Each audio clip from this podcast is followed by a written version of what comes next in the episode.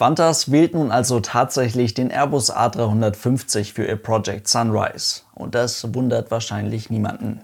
Gut, trotzdem hat das ganze Thema in den letzten Wochen und Monaten verdammt viel Aufmerksamkeit bekommen, hat für wahnsinnig viel Spekulation gesorgt und so weiter. Da haben wirklich viele auch von euch drüber gesprochen. Und das scheint euch auch wirklich zu interessieren. Und auch wenn wir eigentlich schon alle bis jetzt bekannten Details des Project Sunrise in irgendwelchen Videos besprochen haben, mit der konkreten Info zum jetzt gewählten Flugzeugtypen können wir noch mal ein, zwei weitere Fragen klären. Und das machen wir jetzt in einem kurzen Beitrag. Viel Spaß! Und damit hallo und ganz herzlich willkommen. Ich hoffe, es geht euch gut. Also, die bei der australischen Fluggesellschaft Qantas haben tatsächlich ihr Wort gehalten. Es gab 2019 jetzt noch eine konkrete Aussage zum Flugzeugtypen. Es wird der A350-1000 und ich habe eben schon gesagt, das wundert jetzt wahrscheinlich niemanden. Was man aber natürlich nicht falsch verstehen darf. Das bedeutet nicht, dass Airbus jetzt definitiv der bessere Flugzeughersteller ist. Das ist natürlich absoluter Blödsinn, denn wenn man das mal ganz neutral betrachtet, komplett unvoreingenommen betrachtet, dann muss man sagen, dass Boeing mit der 777-8 höchstwahrscheinlich das etwas leistungsfähigere Flugzeug geliefert hätte. Ein Flugzeug, welches aufgrund seiner Reichweite in Kombination mit der gleichzeitig ja immer noch starken Nutzlast sicherlich nahezu perfekt für diese spezielle Ultralangstrecke gewesen wäre. Denn um nichts anderes geht's hier ja. Die Distanz, die steht ja fest bei diesen Strecken. Es geht hier tatsächlich ganz einfach um Nutzlast, um sogenannte Payload, also um Masse, die Geld bringt. Einfach gesagt, es geht wie bei jeder anderen Flugstrecke eigentlich auch darum, wie viel Fracht und Passagiere man zu einem adäquaten Spritverbrauch über die gesamte Distanz mitschleppen kann. Denn sicher und vernünftig fliegen lässt sich diese Distanz von London nach Sydney definitiv auch heute schon mit den heutigen Flugzeugen. Das haben wir gerade erst auf den Testflügen mit der 787-9 gesehen. Allerdings waren bei diesem Flug dann knapp 50 Leute an Bord und kein Kilogramm Fracht, mit dem man Geld verdient hat. Es waren ja eben Testflüge. Aber der A350-1000, der dann bald bei Qantas zum Einsatz kommen soll, der soll hier eben massig Fracht und Passagiere mitnehmen können. Um das einfach zu erklären, mal ein kurzer Blick ins Datenblatt der jeweiligen Flugzeuge. Ein Airbus A350-1000 darf heute beim Start maximal 316 Tonnen wiegen. Dabei befinden sich in den Tanks des Flugzeuges maximal etwa 160.000 Liter Kerosin, also etwa 125 Tonnen Treibstoff. Die sogenannte Payload des Flugzeuges, die so enorm wichtige Nutzlast der Maschine, liegt beim A350-1000 maximal bei etwas unter 70 Tonnen. Und da merkt man jetzt, okay, beides auf Anschlag funktioniert nicht. Volle Tanks und maximale Nutzlast, das klappt so nicht. Denn das betriebsfertige, aber leere Flugzeug wiegt schon mal 155 Tonnen.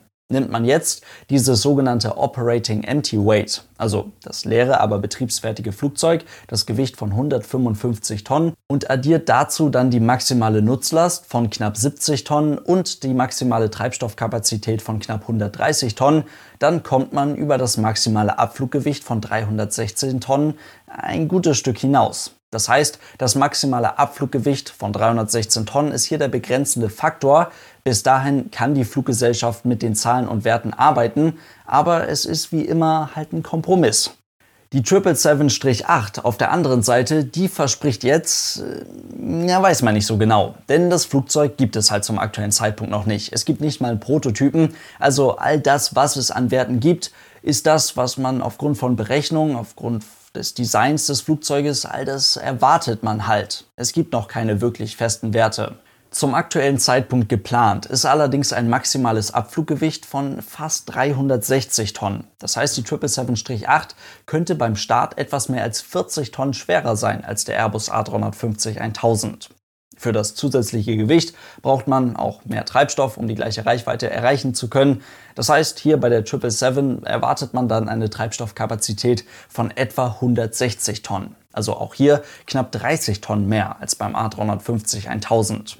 Dazu wiegt das leere Flugzeug, das leere betriebsfertige Flugzeug, hier geht es also wieder um das sogenannte Operating Empty Weight, das liegt höchstwahrscheinlich ebenfalls bei um die 160 Tonnen und was brauchen wir dazu noch? Natürlich die maximale Nutzlast, also die maximal mögliche Payload der 777. Und diese wird höchstwahrscheinlich etwas oberhalb von 70 Tonnen liegen. Das heißt, auch hier schmeißen wir das alles jetzt wieder zusammen.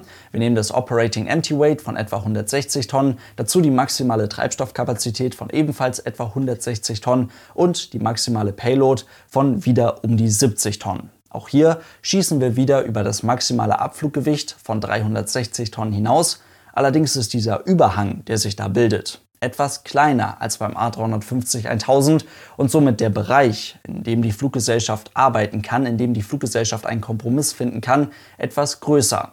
Und genau das ist das geplante, theoretische, auf dem Papier existierende Leistungsplus der 777-8 gegenüber dem A350-1000.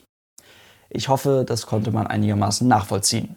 Kurz zusammengefasst und in einfach kann man aber auch sagen, dass beide Flugzeuge ungefähr 16.100 Kilometer mit voller Beladung fliegen können. Dann sitzen in der 777-8 aber etwas mehr Leute oder sie kann etwas mehr Fracht mitnehmen. Gut, hätten wir das geklärt.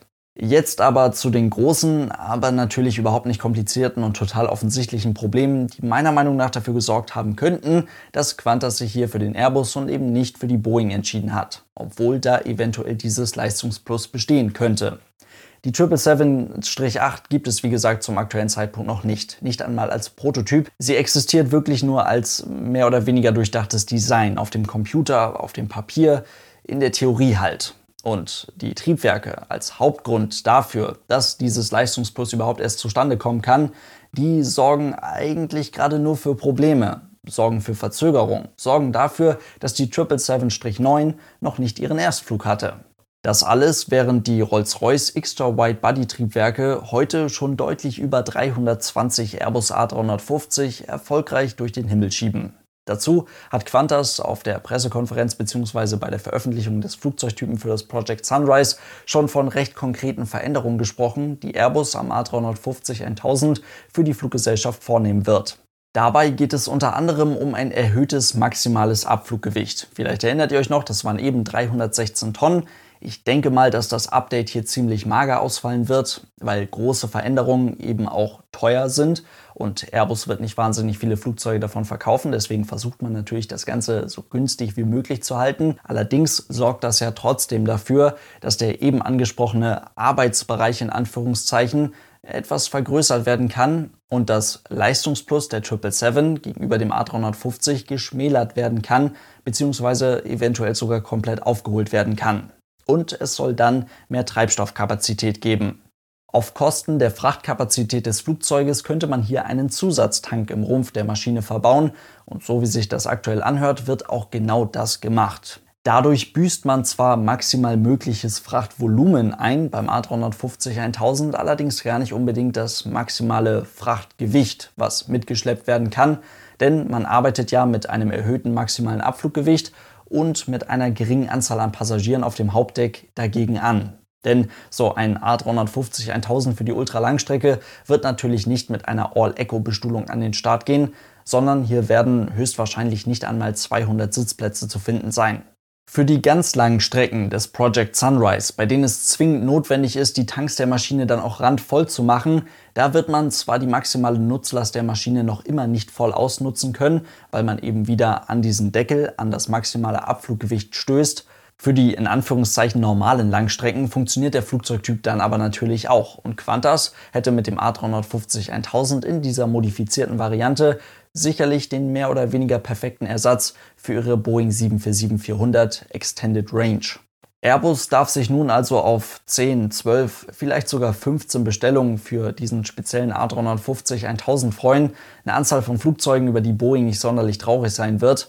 Und trotzdem muss man sich so langsam aber sicher mal die Frage stellen, ob Boeing überhaupt noch eine 777-8 an den Start bringen wird. Wir werden sehen. Und damit soll es das für heute gewesen sein. Vielen lieben Dank fürs Zuhören. Vielleicht waren noch mal ein, zwei interessante Informationen für euch mit dabei, die ihr vorher noch nicht kanntet. Und dann hoffentlich bis morgen.